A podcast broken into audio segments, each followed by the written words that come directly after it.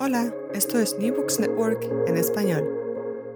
Hola a todos, bienvenidos a New Books en español, un podcast de, de New Books Network. Soy Elena Garturu, vuestra presentadora, y hoy hablaremos con la profesora Rebeca Hey Colón sobre su nuevo libro Channeling Knowledges, Water and Aphrodisiac Spirits in Latinx and Caribbean Worlds, publicado por la editorial de la Universidad de Texas recientemente en 2023. Eh, el título lo podríamos traducir un poco libremente como Canalizando Saberes, el agua y los espíritus afrodiaspóricos en los mundos latinex y caribeños. ¿No, Rebeca, que está aquí con nosotras hoy?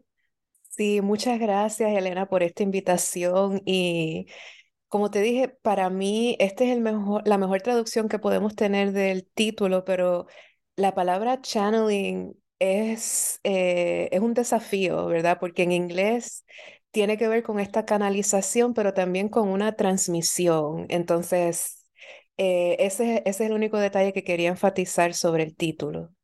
Sí, es, e, es muy buen título. Además, yo creo que es muy, es muy llamativo, ¿no? Bueno, pero ahora que ya te escuchamos, decirte que bueno, que es un placer tenerte aquí hoy y te voy a presentar para que los oyentes sepan pues un poquito más de ti. Uh, Rebeca Colón es profesora en el Departamento de Español y Portugués en la Universidad de Temple en Filadelfia y se especializa en estudios afro-latinex y caribeños.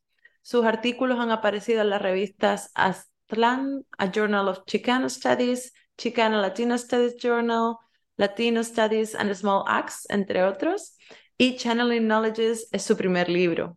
Pero bueno, Rebeca, aparte de todos estos datos sobre tu faceta profesional, ¿qué más puedes contarle a nuestra audiencia para que te conozca un poco más?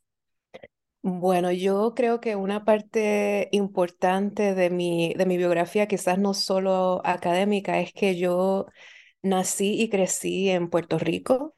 Entonces, esta idea de vivir en una isla, yo creo que me motivó mucho también a pensar en el agua por mucho tiempo, incluso antes de lo que me hubiera dado cuenta claro, sí. No, sí, sí, nací, yo nací en la costa y también siempre es como el agua la necesitamos, ¿no? Está ahí, luego viví en interior mucho tiempo y lo echaba tanto de menos como la visión, eh, no sé, e, es, algo, ¿no? Como una conexión. Sí, y, y el hecho que yo creo que, bueno, las islas son todas diferentes, pero Puerto Rico no es tan grande, entonces no, incluso si estás en el interior, no estás tan lejos de la costa nunca. Entonces, aún estés viviendo en las montañas, el agua siempre está presente y claro, una de las cosas que, que yo realzo en el libro es que hablar de agua no es solo hablar del mar, sino yo hablo mucho de los ríos también, que es algo eh, que también me tomó un tiempo eh, entender la importancia de extender esa conversación acuática. Claro. Sí, además tiene también esta connotación de canalizar, ¿no? Los ríos como canales, etcétera.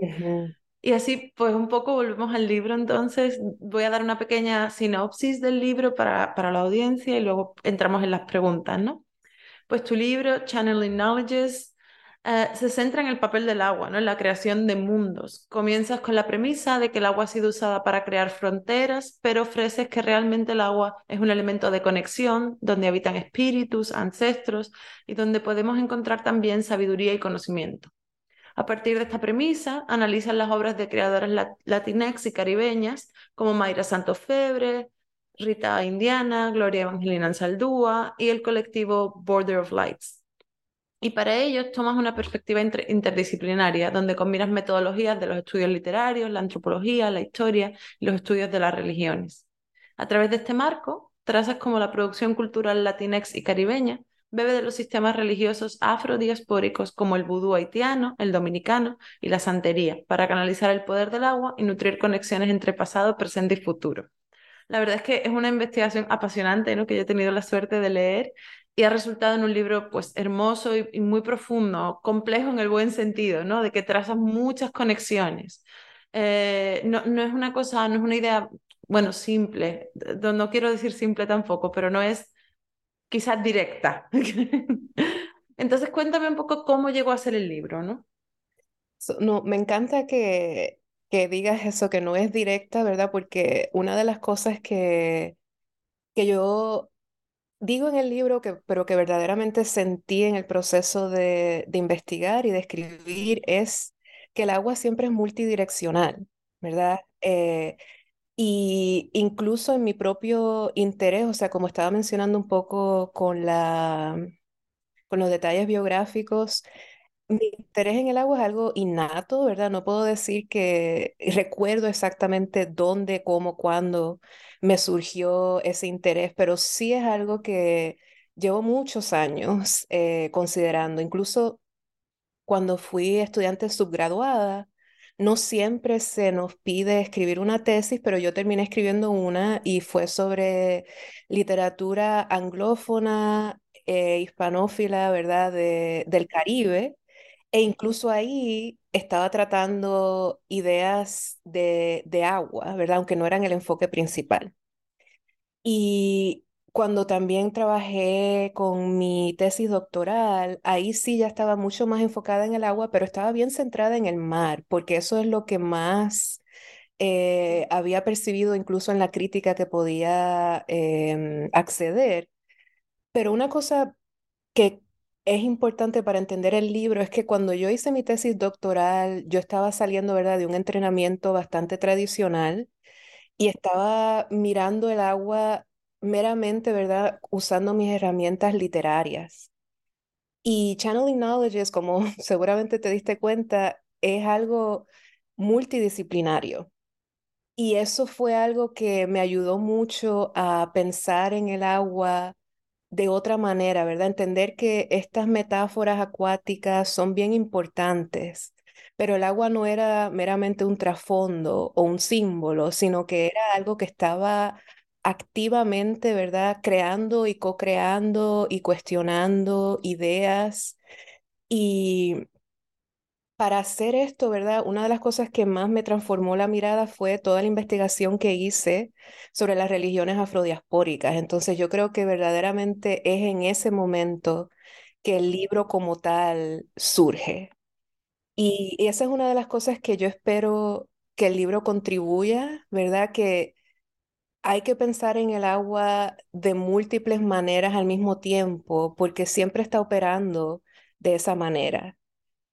Y sí, y, y ahora yo siento también que estamos en un momento donde hay un ímpetu, ¿verdad?, para entender las contribuciones históricas, ¿verdad?, de las comunidades negras en las Américas y en el resto del mundo.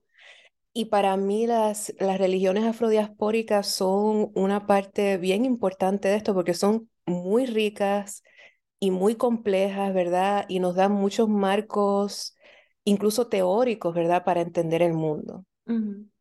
Sí, además su, su, eh, su influencia está muchas veces no solo en la religión, sino en la cultura, ¿no? Se ha traspasado a la cultura, al día a día, ah, y no es no, no, se ve de una manera tan, tan directa de nuevo, ¿no? Un poco como el agua. Correcto, y yo creo que una de las razones también es como Em, estos conocimientos eh, tradicionales, por decirlo de una manera, curiosamente no circulan, ¿verdad? De la misma manera en que podrían. Porque eh, si te interesas en ello, puedes encontrarlos, pero no es algo que, que vemos eh, en espacios seculares, por ejemplo. Una excepción grande, claro, sería el mundo del arte, donde siempre eh, o, bueno, no voy a decir siempre, pero por muchos años ha habido mucha atención a estas influencias, pero, eh, por ejemplo, en, estoy pensando yo en mi entrenamiento doctoral y realmente nunca profundizamos mucho en tradiciones espirituales afrodiaspóricas. Por el contrario, siempre, ¿verdad? Como es parte de una cultura más hegemónica, todo el mundo tiene alguna noción de historias bíblicas, por ejemplo. Y estoy hablando aquí de una manera secular, porque esto no es sobre creencias, sino sobre los conocimientos que circulan. Exacto.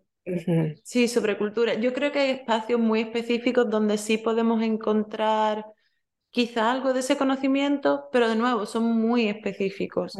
y como algunos espacios feministas o de coloniales, donde empiezan a circular este tipo de historias, por ejemplo, pero no, claro, no en el día a día, ¿no? Como todo el mundo sabe, sabe sobre Jesús o sobre los diez o cosas así, ¿no?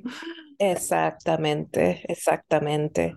Y, y un detalle más, ¿verdad? Que quería decir de cómo fue que este libro salió como salió, fue verdaderamente pensando bien profundamente con el texto de Gloria Ansaldúa de Borderlands, La Frontera, ¿verdad? Porque aunque muchas personas leen este texto como un texto que se enfoca en territorio, vamos a decirlo de esa manera.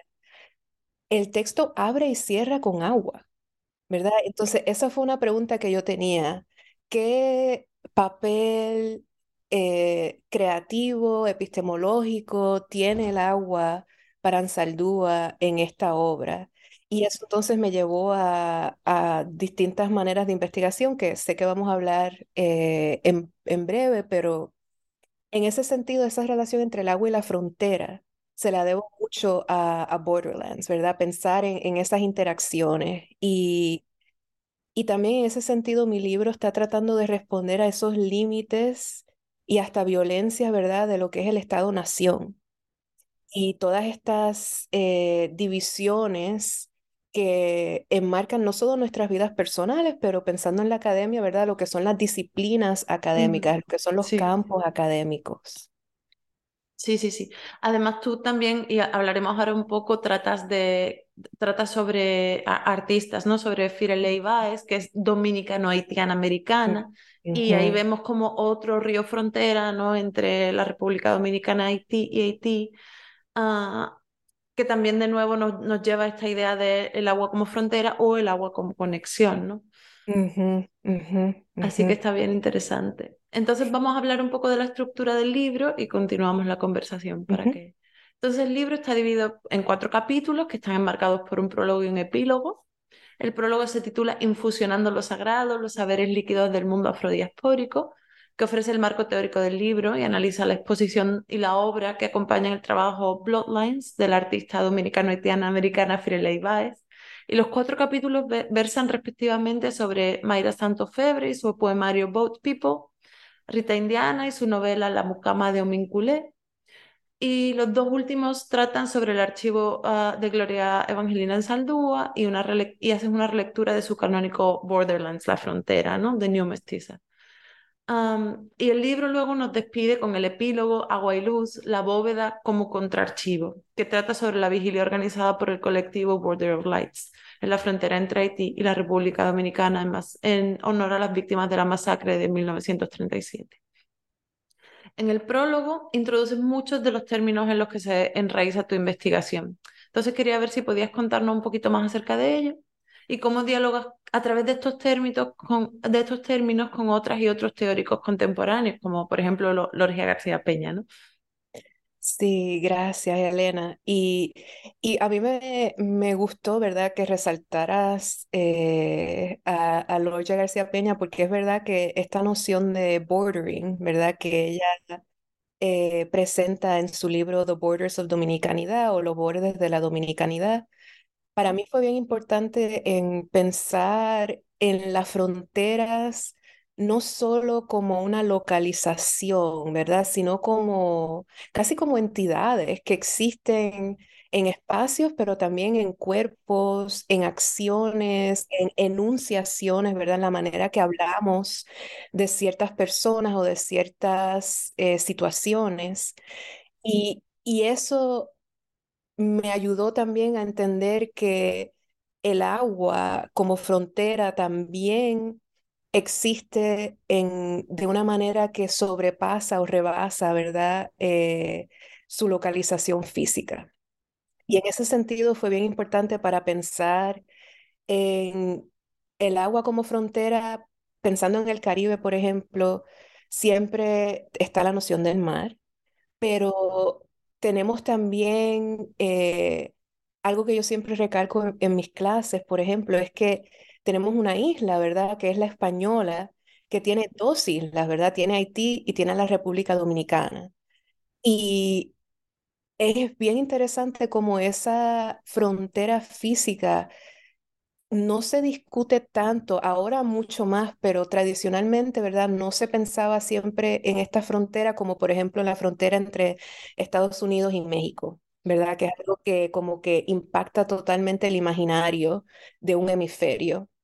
Pero en este caso, es para mí como que la recuperación de esa frontera está muy ligada con el agua, ¿verdad? Porque son, hay muchos ríos que sirven como fronteras entre Haití y la República Dominicana.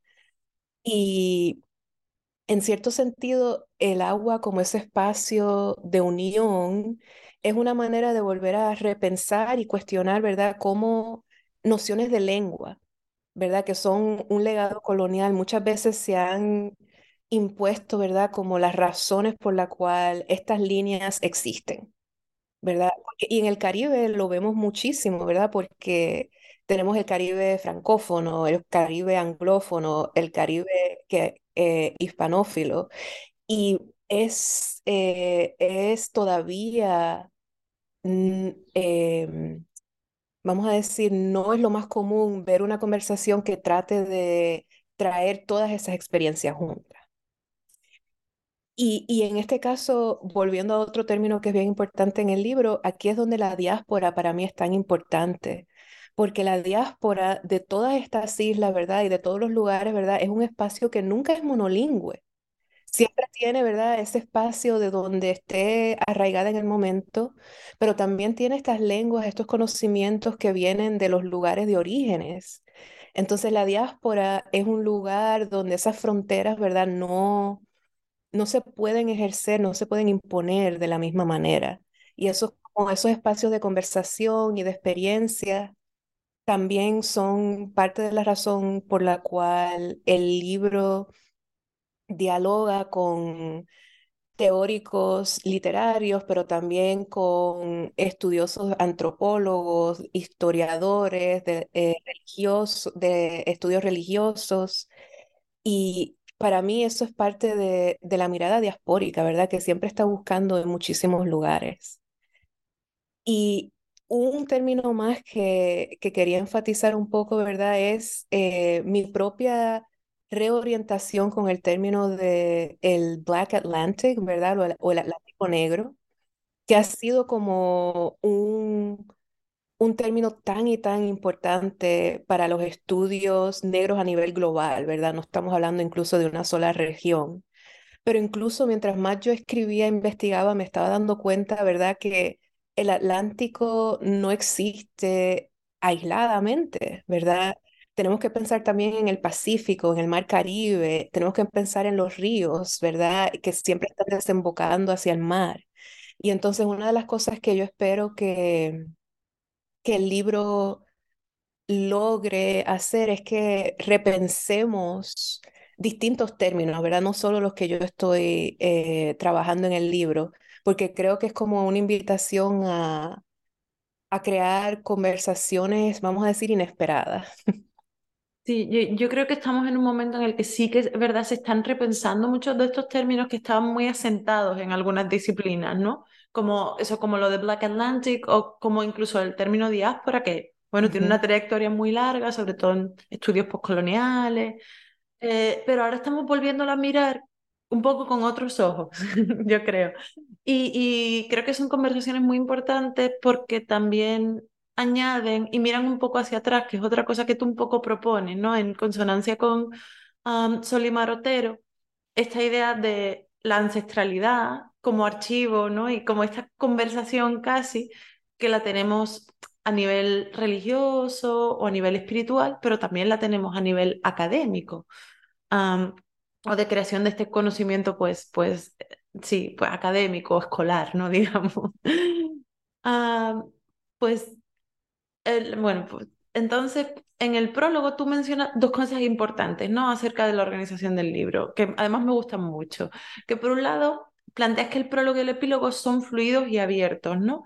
Ah, y luego nos cuentas que la organización del libro la realizas en tanto a los cuerpos de agua que encuentras en cada texto y que el agua como elemento fluye, que fluye y conecta está en el centro de tu investigación y también marca tu interés por crear un conocimiento que no se estanque o que no ofrezca una única respuesta, ¿no? Entonces mi pregunta es cómo planteas un poco estas ideas en el libro. Bueno, gracias por esta pregunta que me hizo pensar mucho en las, las revisiones, ¿verdad? Y el proceso de, de preparar el libro para publicación, porque para mí, eh, y yo sé que todo proceso de escritura es muy personal para cada persona, pero para mí la organización del libro fue bien orgánica. Yo nunca tenía una mirada fija sobre cómo iba a organizar las cosas. Yo básicamente yo seguía escribiendo y pensando y tratando de dejar que las cosas básicamente cayeran en su lugar. Eh, y una de las cosas que sí sabía es que una organización meramente cronológica o incluso geográfica no iba, no estaba eh, en consonancia, ¿verdad? Con la atención que le estaba prestando al agua, porque una de las cosas que el agua me seguía mostrando, ¿verdad? Es que se estaba moviendo tanto hacia el pasado como hacia el presente y al futuro al mismo tiempo.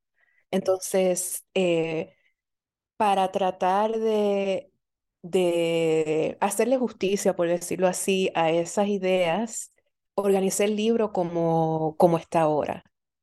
Y en el proceso de, de la revisión fue que salió la pregunta, bueno, eh, incluso por qué usar la palabra prólogo y no introducción, ¿verdad? Eh, y para mí, ese, hay un párrafo, yo creo que a ese es que te estabas refiriendo. Donde yo explico mi decisión de, de organizar el libro de esta manera.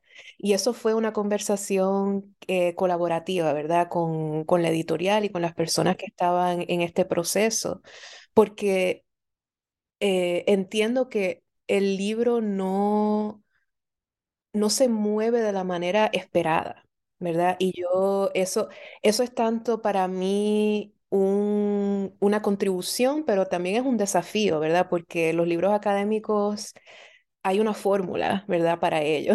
y, y crear algo que no es que esté descartando la fórmula, pero de nuevo que esté como cuestionando si esa fórmula siempre es la mejor manera de entablar una conversación eh, fue algo que, que me hizo pensar mucho, ¿verdad? En ese, en ese proceso. Y, y yo creo que en, en ese sentido también se refleja, yo recuerdo eh, con la pandemia, por ejemplo, han habido muchas conversaciones de personas que han sacado sus libros y han hablado de como su book launch, ¿verdad? Cuando sacan su libro y tienen estas conversaciones en línea. Y yo he ido a varias, ¿verdad? Que ha sido una cosa bien bonita, ¿verdad? De crear estas comunidades mucho más abiertas, precisamente porque estamos en un espacio tecnológico. Pero recuerdo cuando salió el libro de, de Yomaira Figueroa, ¿verdad? Y ella estaba hablando sobre su proceso. Y una de las cosas que estaba diciendo, ¿verdad? Es que a veces hay como un, hay un deseo que se nos ha inculcado en nuestro entrenamiento académico, ¿verdad? Que tenemos que demostrar, y estoy diciendo entre comillas, dominio, ¿verdad? Sobre un campo. Tenemos que ser expertos también, entre comillas, ¿verdad? Y esto es parte de lo que hacemos con un libro. Y esa, esa, em, y claro, ella está diciendo que su libro le ayudó a descartar, ¿verdad? Esas expectativas. Y eso fue algo que yo también sentí en mi proceso, porque yo incluso uso este ejemplo, ¿verdad? Si, si tratamos de agarrar el agua, o sea, si yo trato de decir esto es contundentemente el agua y le pongo la mano, se me va a escurrir por las manos. No voy a tener nada. Entonces, es como, es un, un ejercicio en no tomar ese control, pero tener una curiosidad, ¿verdad? Y seguir esos múltiples caminos y entender que, que van a ser incontrolables y que van a ser eh, en muchos sentidos también contradictorios y que esa contradicción nos dice algo, ¿verdad? No es que hay que resolverla, no hay que... Em, reducir la verdad a algo que se puede empaquetar. Mm. Sí, pero el mundo académico no, le suele gustar mucho a veces esas tensiones, ¿no? Quieren, bueno, yo creo que ahora, como tú indicas, estamos cambiando, no estamos moviéndonos hacia, hacia otro modelo, yo creo, de tanto de hacer investigación como de escribirla, pero durante mucho tiempo, cuando yo empecé más joven, me, me da la impresión de que sí que había como que ofrecer una respuesta, o quizás más en el doctorado, como tú indicas también, porque es ese entrenamiento más clásico, quizás es la palabra. Ah, y, a, veces parecía que si tú planteabas una tensión y no la resolvías, estaba mal, ¿no? Y, por eso es bien interesante estos modelos nuevos en los que decimos, bueno, igual hay que sentarse con esta tensión, con esta contradicción y ver qué nos dice. Sí, y, y, y entender que yo, yo de verdad siento firmemente que las preguntas son mucho más importantes que las respuestas. Porque las respuestas siguen cambiando también mientras más eh, conocimiento recibimos o tenemos acceso a él, ¿verdad? Porque esa es la otra cosa, una, una de las, y esto es un poco, no tanto con, con esta pregunta, pero con la próxima también, que la idea de revisar ¿verdad? Una revisión o una reevaluación no quiere decir que lo que vino antes era incorrecto tampoco, sino que no estaba completo, ¿verdad? Y, esa, y, quizás nunca esté completo, pero que siempre se puede seguir añadiendo a esa conversación. Y, y estoy muy de acuerdo que son... Eh, son miradas muy diferentes. No fue como, como a mí se me entrenó tampoco, pero es como yo trato, por ejemplo, también de enseñar. Claro. Bueno, pasamos para la siguiente pregunta que nos llegó el aviso de los 10 minutos. Ah, estaba pensando, bueno, eh, me gustaría comentar un poco acerca del papel del agua en la espiritualidad, ¿no? En la creación de conocimiento, que va con esta idea de revisión. Y además específicamente del conocimiento afrodiaspórico. ¿Qué nos puedes contar un poco sobre este tema? Bueno, yo, yo creo que de las preguntas esta es como la más grande de todas y, y quizás la mejor manera que yo puedo eh, ofrecer una respuesta es viendo cómo en el libro yo me concentro mucho en que el agua juega múltiples roles en las epistemologías y las ontologías, ¿verdad?, de lo sagrado en el mundo afrodiaspórico. Y me di cuenta en términos de cuando estaba seleccionando los textos primarios que estaba trabajando, que uno de los momentos donde esto se puede visualizar de una manera bien tangible es en las ceremonias de iniciación del vudú, de la 21 división y de la santería regla de Ocha. Y por eso en el prólogo yo entro en bastante detalle sobre las funciones del agua en esos tipos de escenarios, pero eso también es para preparar eh, para la lectura del libro. Porque una de las cosas que yo propongo en relación al poemario de Boat People de Mayra Santos Febres y de la novela La Mucama de Omicunle de Rita Indiana, ¿verdad? Es que en cada uno de estos textos estamos viendo representaciones literarias de iniciaciones espirituales, ¿verdad? Entonces, ¿cómo vemos ese tipo de iniciación en nosotros como audiencia, ¿verdad? Y cómo eso también nos ayuda a entender la importancia del agua en los textos. Eh, en el espacio del arte, por ejemplo, con Firela Ibáez, es más ver la función del agua como esta entidad que disipa, que cuestiona y que reimagina geografías, ¿verdad? Y en este sentido, eh, entrelazando lo personal con lo histórico y viendo cómo eso entonces se ve reflejado en también las historias y las eh, representaciones de los espíritus afrodiaspóricos. Y eso se conecta también con Gloria Saldúa, ¿verdad? Que como estaba mencionando, es, un acto de, de recuperación un poco, ¿verdad? Porque todo el mundo que tenga familiaridad con la obra de Ansaldúa sabe que la espiritualidad es un punto central de su escritura y de su pensamiento crítico. Pero una cosa que eh, siempre me llamó la atención es que no solo Borderlands abre y cierra con agua, pero en ese primer poema de Borderlands, Ansaldúa menciona, invoca, ¿verdad?, directamente a Yemayá, que es la orilla o la deidad del océano. Y no tenemos eh, mucho trabajo investigativo sobre cómo por qué los orichas están en este texto, ¿verdad? ¿Por qué en, un, en una escritora como Ansaldúa, verdad, que la academia ha denominado como alguien que está, una escritora chicana, ¿verdad? De Texas, que está muy identificada con deidades mesoamericanas como Coyolxauhqui o Coatlicue, pero ¿qué hacemos, verdad, con esta eh, invocación, verdad, de una espiritualidad negra en Borderlands? Y eso me llevó al archivo de Ansaldúa, que es una colección fascinante, pero tan y tan grande, ¿verdad? Que yo sé que queda muchísimo trabajo por hacer ahí. Y entonces logro recuperar, ¿verdad? Una historia de cómo nace esa conexión de Ansaldúa con el agua, ¿verdad? Y cómo en ese sentido el agua ayuda a sostener una relación con Yemayá y con los orillas de Santería Regla de Ocha, pero también nutre esa conexión mesoamericana. Entonces, de nuevo, no es como una contradicción, sino que están, eh, son complementarios porque verdaderamente se nutren eh, el uno al otro. Y en ese sentido, ¿verdad? También otra cosa que yo espero que el libro logre es promover, ¿verdad? Más conversaciones sobre cómo y cuáles son los lazos entre las espiritualidades autóctonas o indígenas de las Américas el mundo afrodiaspórico, ¿verdad? Porque no estamos hablando de historias separadas, están ocurriendo en los mismos espacios. Y, y lo último, ¿verdad? Es esta idea del agua como un espacio de memoria, que también, claro, se une con esta noción de la ancestralidad que estabas mencionando anteriormente. Y en esta idea de la vigilia, ¿verdad? Que organiza Border of Lights, eh, en la República Dominicana como un acto de honor a las víctimas de la masacre de 1937.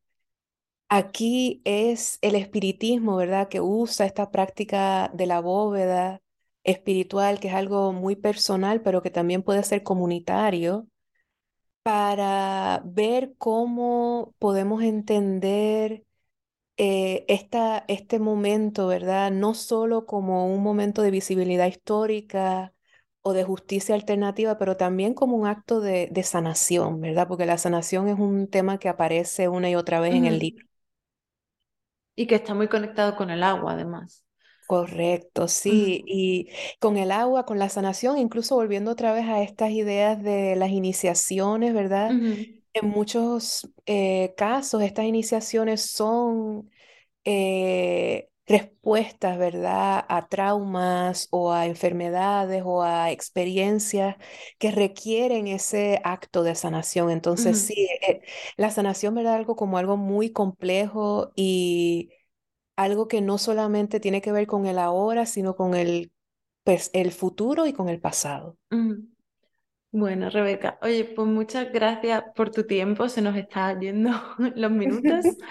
Eh, pero bueno, antes de, dejarte hoy, me gustaría preguntarte que si brevemente nos puedes contar cuál es tu próximo proyecto o en qué estás trabajando ahora. Sé que acabas de terminar el libro y probablemente necesites un descanso, pero bueno. Sí, o sea, yo definitivamente estoy todavía disfrutando y entendiendo el hecho que este libro existe, ¿verdad? Que ya está en el mundo, porque son años y años, ¿verdad? De labor. Pero sí, en estos, en estos próximos meses voy a estar trabajando en un ensayo sobre Gloria Ansaldúa para una colección eh, que se está armando. Y es más una, una reconsideración de esta imagen del puente en Ansaldúa, ¿verdad? Porque es una imagen que ha circulado muchísimo y que es sumamente importante, ¿verdad? Pero para mí es también entender que el puente es una apertura, pero no verdaderamente te da la dirección, ¿verdad? La dirección depende de nosotros como escritores y pensadores, investigadores. Y cómo quizás entender eso también nos ayude a llevar a Ansaldúa a nuevas conversaciones, más allá de las que hemos tenido hasta ahora con ella. Qué interesante. Bueno, pues muchas gracias Rebeca. Te deseo mucha suerte con Channeling Knowledges y también con este futuro proyecto. Gracias por estar en este episodio. Disfruté mucho, mucho de nuestra conversación. Eh, y a nuestra audiencia, muchas gracias por escuchar New Books en español, un podcast de The New Books Network.